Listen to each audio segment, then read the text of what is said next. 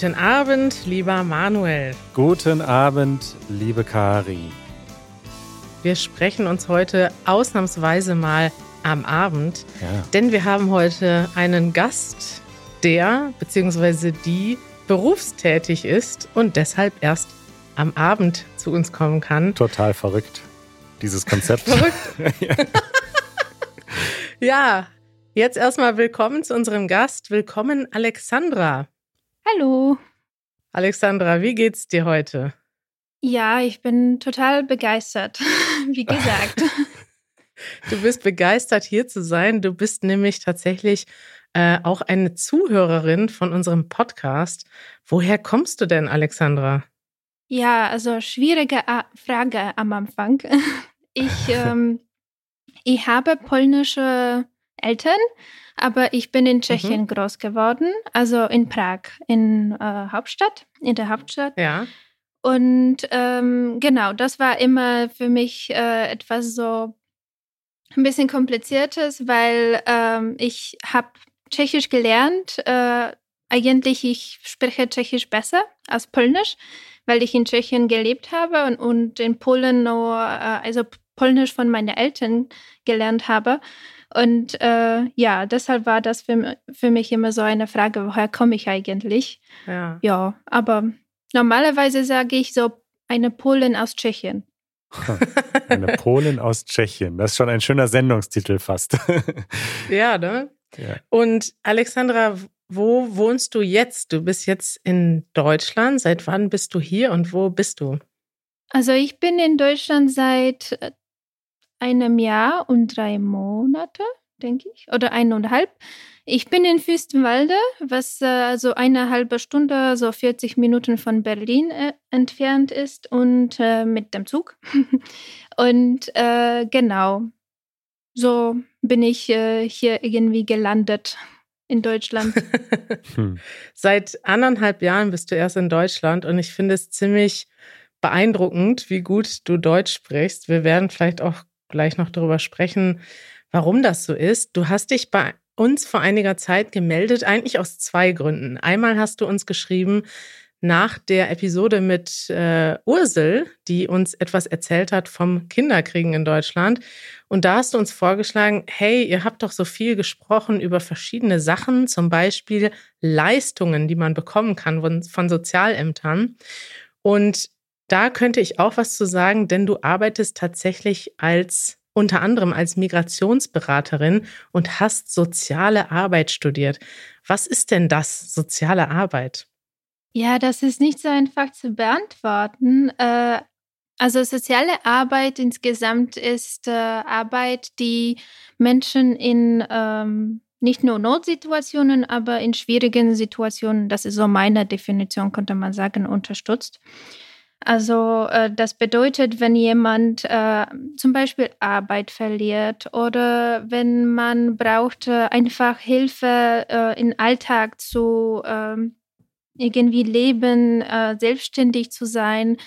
Es gibt viele verschiedene Sachen, die soziale Arbeit machen. Es hängt auch davon ab, in welchem Land. Also ich muss feststellen, ich musste feststellen, dass in Deutschland soziale Arbeit bedeutet etwas ein bisschen anderes als in äh, Tschechien, weil in Tschechien Mhm. die Definition viel breiter ist. Also zum Beispiel soziale Arbeit be- bedeutet auch Pflege. In Deutschland äh, ist das äh, ganz getrennt voneinander. Äh, hier würde ich sagen, Sozialarbeit äh, oft bedeutet Beratung, verschiedene Sorten von Beratung, von Migrationsberatung zu Schwangerschaftsberatung und so weiter. Das werden wir noch ähm, besprechen. Aber es ist auch zum Beispiel Ehrenamtliche zu koordinieren und ähm, mit äh, verschiedenen, äh, zum Beispiel ältere Leute zu unterstützen, Menschen mit Behinderung, Menschen, Menschen, die nicht so gut äh, zum Beispiel die Sprache beherrschen. Und das müssen nicht äh, jetzt ähm, Menschen aus anderen Ländern sein, aber auch Menschen, die zum Beispiel äh, eine Beeinträchtigung haben oder oder zum Beispiel ähm, irgendwelche andere ähm, Hürden überwinden müssen. Ich finde das total spannend, dass du ähm, ja soziale Arbeit eigentlich nicht in Deutschland studiert hast und das jetzt aber in Deutschland praktizierst. Wir haben uns ja vorher so ein bisschen unterhalten und ähm, du hast, wir haben so darüber gesprochen, dass du eigentlich selbst Migrantin bist und jetzt als Migrationsberaterin tätig bist, was total ähm, spannend ist, weil auf der einen Seite hast du natürlich selber die Erfahrung, dass du noch relativ neu bist in Deutschland und auf der anderen Seite berätst du Menschen, die vielleicht noch neuer sind in Deutschland. Was macht man denn als Migrationsberaterin? Also als Migrationsberaterin, ich helfe Menschen, ähm, also noch äh, ist klar zu vielleicht äh, erklären. Ich arbeite in Fürstenwalde und in Frankfurt-Oder. Und in Fürstenwalde mache ich äh, Flüchtlingsberatung, was das was bedeutet, ich äh, helfe überwiegend Menschen, die sich entweder in Asylverfahren äh, befinden. Das bedeutet, dass sie Asylantrag gestellt haben und wollen haben sind geflüchtet aus ihrem Herkunftsland für irgendwelchen aus irgendwelchen Grund und jetzt sind in Deutschland und versuchen hier äh, entweder einen Aufenthaltstitel zu bekommen, Schutz zu bekommen äh, oder Manche schaffen dann das nicht und äh, sind sozusagen äh, geduldet, aber trotzdem bleiben hier und äh, versuchen hier sich zu integrieren und so weiter. Und ich äh, unterstütze also in diese spezifischen Sachen, wie zum Beispiel, wenn Sie sehr offizielle Briefe bekommen von Bundesamt für Migration und Flucht äh, über ihre mhm. Asylverfahren. Sie müssen mit Rechtsanwälten zum Beispiel kommunizieren und so weiter. Und dann auf der anderen Seite ist zum Beispiel Migrationsberatung, was viel äh, weiter oder wie würde ich sagen, dass viele andere Sachen damit auch verbunden sind, weil es geht nicht um nur Asylverfahren, aber auch zum Beispiel Leistungsbezug, äh, verschiedene Aufenthaltstitel, Familiennachzug. Familiennachzug ist auch Teil von Flüchtlingsberatung eigentlich. Also es gibt Sachen, die gleich sind oder die ähnlich sind, aber zum Beispiel ähm, in Flüchtlingsberatung gibt es auch sehr spezifische Sachen. Ja, genau. Mhm. Das heißt, du hast eigentlich zwei Rollen oder zwei Jobs im Moment. In Fürstenwalde, das ist dort, wo du lebst, und Frankfurt-Oder ist ja eine Stadt direkt an der deutsch-polnischen Grenze. Die ist eigentlich, ja, im Prinzip besteht die aus zwei Städten, aus Frankfurt-Oder und aus, wie heißt das noch, Swobice? Genau. Ist das die polnische Stadt? Also auf der einen Flussseite, auf der einen Seite der Oder liegt äh, Frankfurt, auf der anderen Seite liegt Swobice. Und wie sieht denn dein Alltag so aus dort? Wie können wir uns das vorstellen? Mit was für Themen hast du so zu tun in deinem Alltag? Ja, das ist sehr unterschiedlich. Äh, und äh, das, ich fühle mich, äh, dass ich Glück gehabt hätte, weil ich eigentlich nie so große Fan von Routine war, dass ich würde jeden Tag so gleiche Sachen machen und das ist wirklich, was ich mache. Ich bin so zwei Tage pro Woche in Frankfurt-Oder und drei dann in Fürstenwalde. Wenn ich in, äh, nach Frankfurt-Oder fahre, dann dort äh, eigentlich mache ich Beratung hauptsächlich auf Polnisch, weil es dort offensichtlich viele Menschen aus Polen gibt. Äh, manchmal auch auf Englisch. Ähm, Soweit äh, habe ich keine anderen Sprachen wirklich benutzt in Beratung.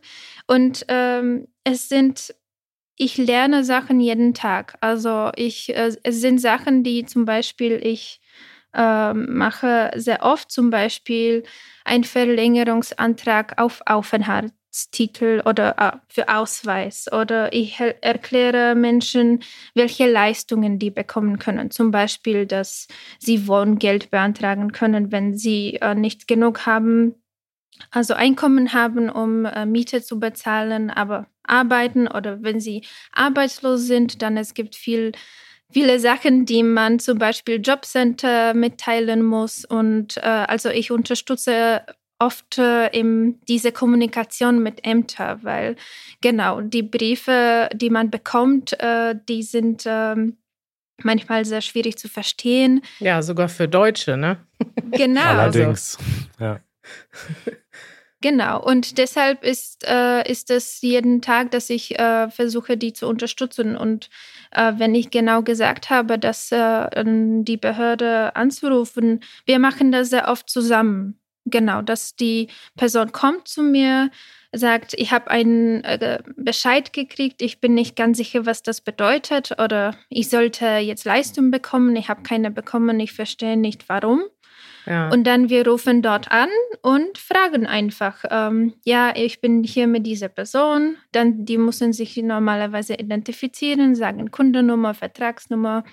Und dann ähm, ich muss also eine so ähm, Einverständnis bekommen, dass ich darf, äh, in ihren Namen etwas zu fragen und dann wir fragen und versuchen, eine Lösung zu finden. Das ist total beeindruckend. Wir reden gleich vielleicht noch drüber, also welche Beratung es eigentlich gibt. Aber im Prinzip, ich habe dir auch schon vorher gesagt, solche Anrufe beim Amt, das macht man ja oft schon als Muttersprachler nicht gerne.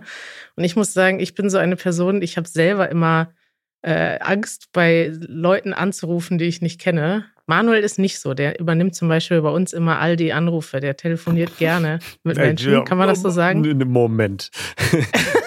Nur, dass ich es mache, heißt ja nicht, dass ich es gerne mache. Äh, aber ich, okay. ich habe mal. Du machst es, weil du es musst. Richtig. Darf ich mal eine sehr direkte Frage äh, zwischendrin direkt äh, stellen? Mich würde interessieren, wer bezahlt das Ganze? Also wer bezahlt diese Migrationsberatung? Sehr gute Frage. Also äh, zum Beispiel Migrationsberatung äh, oder wenn voller Name ist eigentlich Migrationsberatung für Erwachsene Zuwanderer, äh, MBE kurz, äh, das bezahlt äh, Bundesamt für Migration und Flucht. Ähm, deshalb, äh, das ist, diese Beratungsstellen gibt es in ganzem äh, Deutschland. Man kann das äh, online finden, äh, seine lokale Migrationsberatung.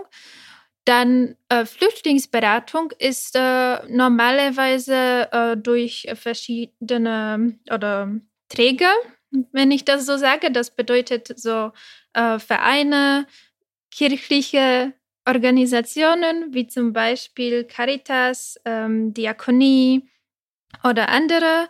Und ähm, genau, also und dann gibt es einfach Vereine, die sich ähm, so mehr nicht mit einer Kirche verbunden sind. Und das Interessante ist aber, du arbeitest nicht direkt für den deutschen Staat, sondern du arbeitest eigentlich für eine kirchliche Organisation und die bekommt dann Gelder vom Staat dafür oder nicht? Teilweise, also wenn ich das richtig verstehe, äh, ich bin kein äh, Chef oder so, aber teilweise sind wir, also wir oder katholische Kirche in Deutschland, wie eigentlich es schon gesagt wurde, äh, jeder, der so sagt, ja, ich äh, bin katholisch sozusagen, äh, dann zahlt eine Steuer so Kirchensteuer. Kirchensteuer. Genau. Ja. Und das ist Teil von unserer Gelder oder Caritas-Gelder äh, sind dann von dieser Kirchensteuer. Aber das ist gefährliches Halbwissen. ich habe nie so direkt meine äh, Leitung so gefragt, wie genau das alles finanziert wird. Aber ich weiß, dass teilweise ist unsere, gibt es unsere, also Geld und dann gibt es äh, Projektgelder. Also ja. Äh, genau, wie, wie gibt es Fonds von Bund, von Land, von äh, Landkreis, weiß ich nicht, denke ich nicht. Äh, und dann auch europäische Fonds. Und genau wie andere Organisationen können wir diese beantragen und versuchen, Projekte zu entwickeln und so weiter.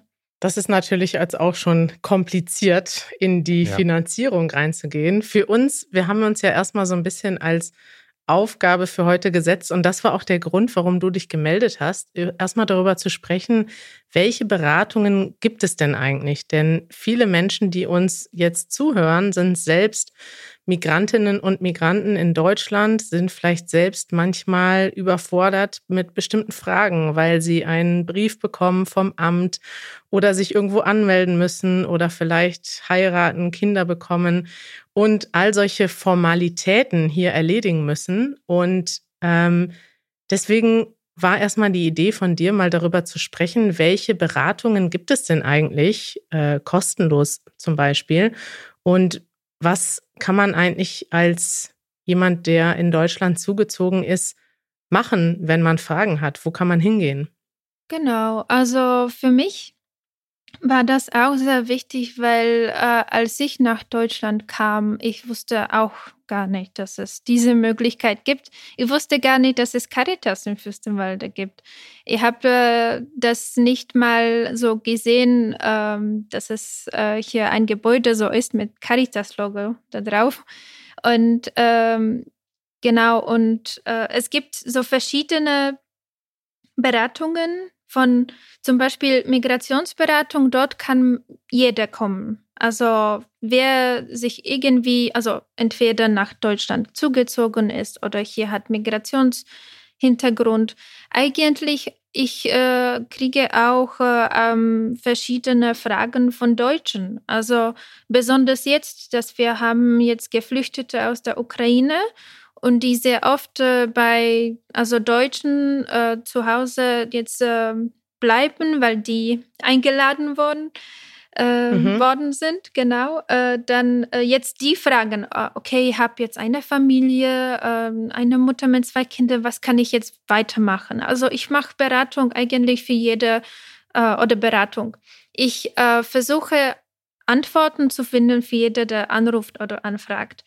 Und es kann auch sein, dass ich sage, okay, äh, das ist eigentlich, äh, es gibt andere Beratung, die besser wäre. Zum Beispiel allgemeine Sozialberatung, äh, die sich allge mit allgemeinen äh, sozialrechtlichen Fragen beschäftigt. Oder Schwangerschaftsberatung, die, wenn jemand schwanger ist oder ein Kind erwartet oder hm, auch bis, ich denke, drei Jahre, also wenn das Kind ähm, weniger als drei Jahre hat, dann man kann immer noch äh, zur Schwangerschaftsberatung gehen für äh, sehr wichtige Sachen zu regeln, zum Beispiel zu gehen. Mhm.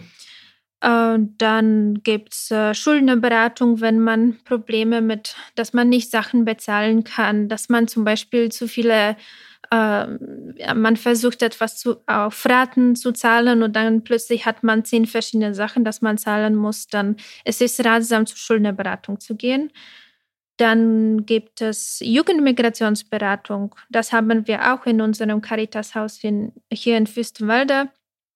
Äh, das ist besonders für Jugendliche und das ist anders von zum Beispiel Flüchtlingsberatung, weil es auch auf Unterstützung bei zum Beispiel Ausbildung zu finden oder Schule gut zu besuchen und ähm, zum Beispiel BAföG zu beantragen und so weiter, wenn man Anspruch hat, offensichtlich darauf, weil nicht mhm. jede Aufenthaltstitel oder nicht jede ähm, Papier, der man äh, hat, leider berechtigt, dass man Zugang auf alle Leistungen hat. Das ist sehr unterschiedlich mhm. und manchmal gibt es Leistungen nur auf Genau, auf das bare Minimum, wenn ich das so sage. Äh, und dann muss man auch viel darum also kämpfen.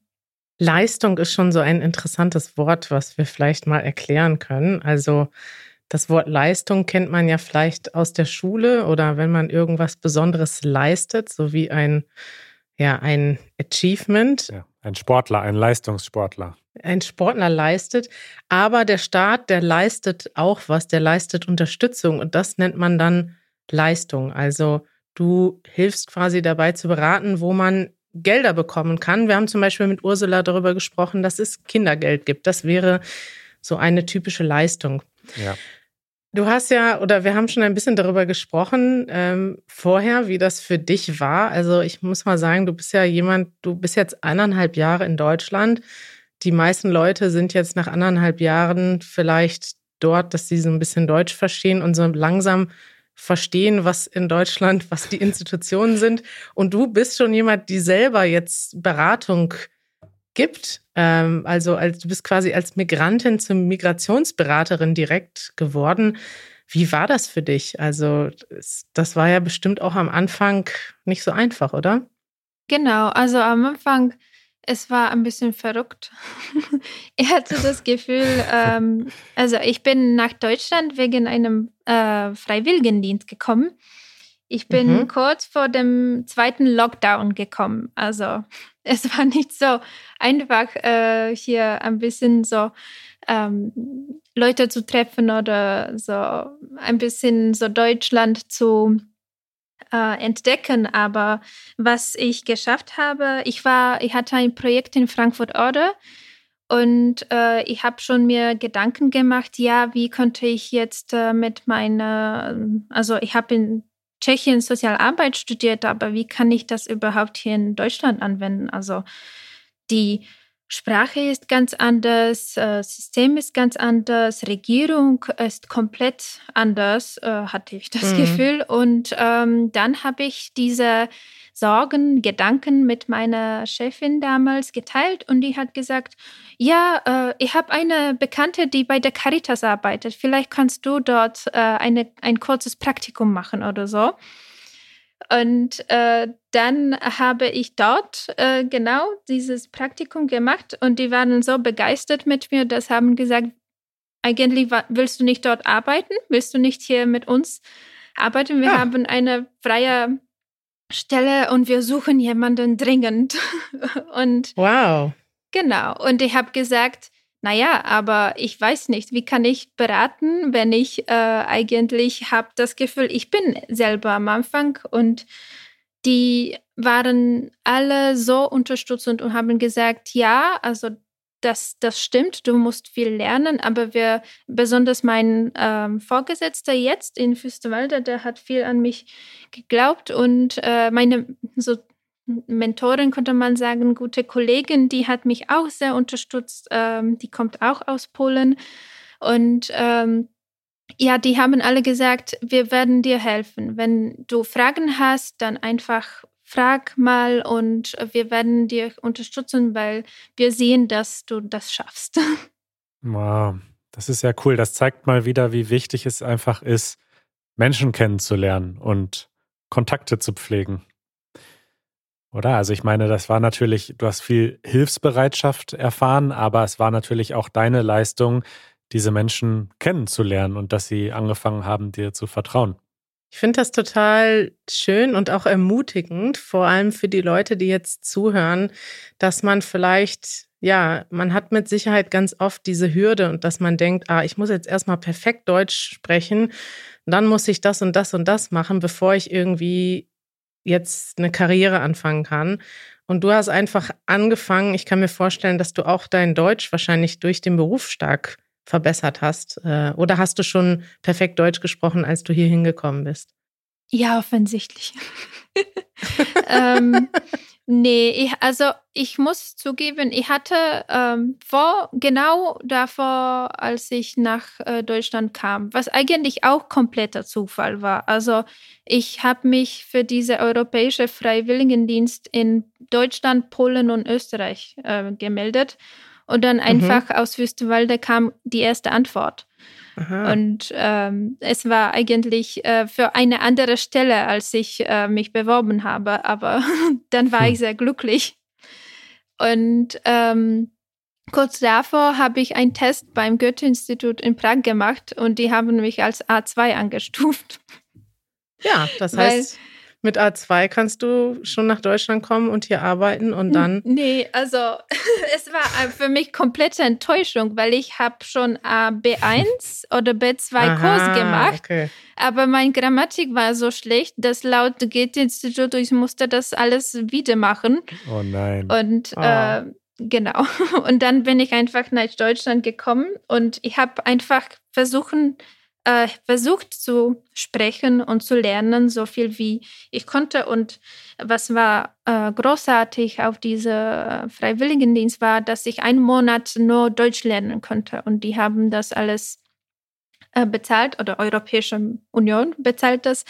Und äh, genau, ich habe äh, dann C1-Kurs schon gemacht, weil die Koordinatorin gesagt hat, nee, was ist B2? Du musst dich also vertrauen, dass du das schaffst und äh, C1 ist nicht so hoch für dich, musst, du musst Ambition haben und deshalb habe ich C1 gemacht.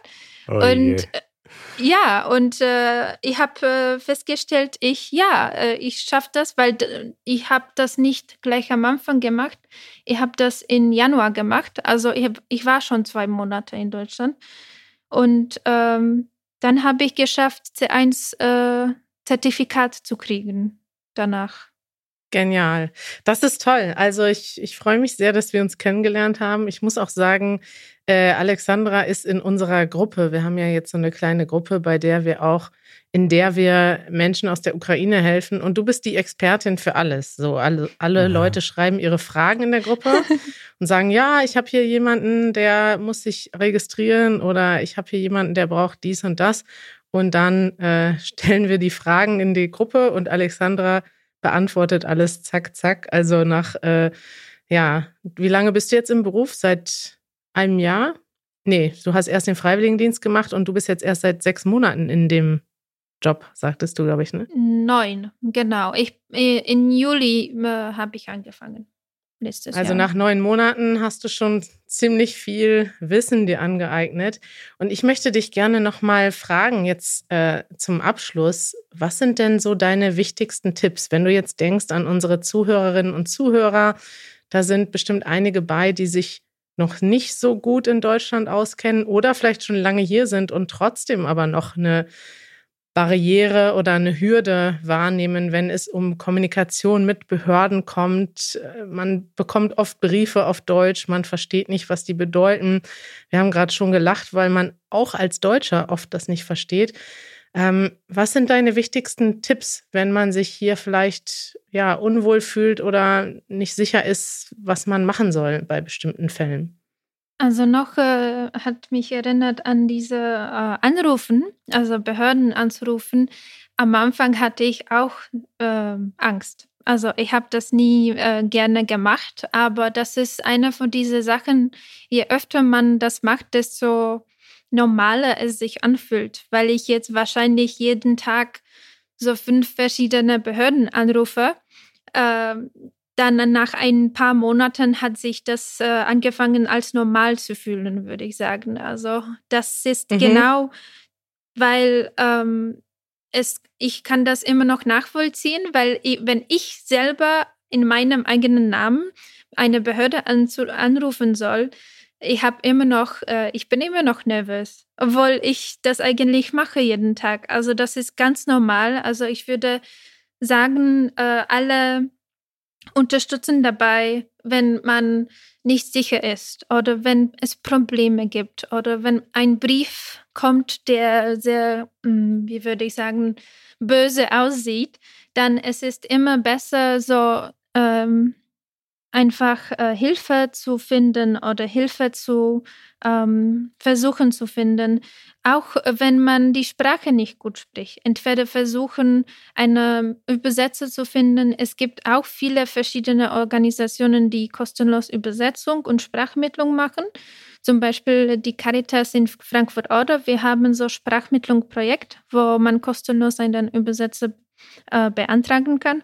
Mhm. Und ähm, oft zum Beispiel die Teams auch sind Multikulti sozusagen. Also in meinem Team hier in Fürstenwalde ähm, sind zwei Mitarbeiterinnen, also gibt es zwei Mitarbeiterinnen, die auf Polnisch sprechen, eine auf Russisch, eine auf Ukrainisch. Gibt es die Vorgesetzte, die spricht Arabisch. Ähm, und jede Person hat etwas äh, Besonderes, also besondere Spezialisierung, könnte man sagen. Also sich gut auskennt mhm. in einem Feld. Also das ist auch wichtig ähm, zu, also mh, bereit zu sein, zum Beispiel, dass man zum Beispiel jemanden findet, und dann man wird weitergeschickt. Also zum Beispiel, wenn man findet Migrationsberatung, aber dann man hat sehr spezifische Probleme oder so besondere Probleme, man wird dann weitergeschickt. Also auch bereit dazu sein, dass äh, zum Beispiel eine Person kann nichts alles machen aber es gibt viele verschiedene Menschen, die haben ihre so besondere Tätigkeitsfeld, wenn ich das so ein bisschen sage. Und ähm, genau, also das zu finden und einfach fragen und ähm, bereit sein, ja, das zu äh, lösen. Fragen und anrufen ist dein Tipp. Einfach mal, einfach mal probieren. Es gibt ja auch Leute, die sind am Telefon unfreundlich. Wie gehst du mit sowas um? Oder das würde mich mal interessieren. Was ist denn deine Erfahrung? Also sind die meisten Leute eigentlich freundlich oder was passiert, wie gehst du dann mit Leuten um, wenn die nicht so freundlich sind oder passiert das gar nicht so oft? Ich war eigentlich überrascht am Anfang. Ich dachte, dass weil ich ähm, nicht so viel weiß oder wusste am Anfang, dass Menschen werden ein bisschen mehr genervt mit mir äh, sein. Aber ich habe festgestellt, die, also das soziale Arbeit ist so breit und es gibt so viele verschiedene Fragen. Und Menschen im Jobcenter haben oder die Mitarbeiter im Jobcenter wissen nur ihre Tätigkeit oder ihre, wie es im Jobcenter funktioniert, aber die haben keine Ahnung, wie es in Agentur, okay, vielleicht nicht keine Ahnung, aber es ist, ähm, es gibt so viel zu wissen. Also es ist ganz normal, dass zum Beispiel Sozialarbeiter rufen andere Sozialarbeiter an und, und fragen, ähm, wie läuft es eigentlich in dieser Institution ab? Und was ich nicht gesagt habe, ist, dass in jedem Landkreis, nicht nur in jedem Bundesland, aber in jedem Landkreis funktioniert das ein bisschen anders. Und manchmal auch die Institutionen sind auch anders an, so gebaut, wenn ich das so sage. Zum Beispiel mhm. in einem in Frankfurt-Oder, wenn man jetzt als Geflüchtete aus der Ukraine ankommt, man soll sich für Geld oder Leistungen beim Sozialamt melden. Ähm, aber zum Beispiel in Landkreis oder Spree, wo Fürstenwalde ist, man soll sich bei der Ausländerbehörde melden, weil Sozialleistungen kann man auch oder sind auch wow. äh, durch Ausländerbehörde geregelt. Und diese Orte sind nur 30 Minuten voneinander entfernt und mhm. sind genau. schon unterschiedlich. Ja, das ist doch dann ein guter Tipp, zur Migrationsberatung zu gehen und sich einfach mal kostenlos zu informieren, denn es gibt tatsächlich viele Sachen, die man dort lernen kann. Ums Telefonieren kommt man wohl nicht herum, aber vielleicht kann man sich ja jemanden suchen, so wie das Kari mit mir gemacht hat, der das dann übernimmt. Gibt ja noch ein paar andere in unserer Gruppe, die gerne telefonieren. Isa zum Beispiel aus unserem Te äh, Team, die telefoniert auch sehr viel. Ja, stimmt. Ja. Alexandra, es war schön, dass du bei uns warst. Ja, es war super. Ich habe das Gefühl, ich habe die Fragen manchmal nicht geantwortet. Ich rede so gerne. Es war sehr interessant. Ja. Und wir sind sehr beeindruckt, was du schon auf die Beine gestellt hast in dieser kurzen Zeit hier in deinem Beruf. Ja, das finde ich auch. Mach dir keine Sorgen. Äh, ich glaube, wir haben einfach sehr viele Fragen gehabt. Und wenn ihr Fragen habt, könnt ihr uns die natürlich auch mal schreiben, weil ja, vielleicht gibt es noch, wir haben einige Themen noch gar nicht eröffnet, über die man natürlich noch sprechen könnte. Ähm, danke, dass du dabei warst und vielleicht können wir auch ein paar Links in die Show Notes stellen, damit wir vielleicht ein bisschen für diejenigen von euch, die jetzt konkrete Fragen haben, äh, wissen, wo man sich hinwenden kann. Das machen wir. Ja. Bis bald, Alexandra. Dankeschön, Alexandra. Sehr gerne. Ciao. Ciao. Tschüss.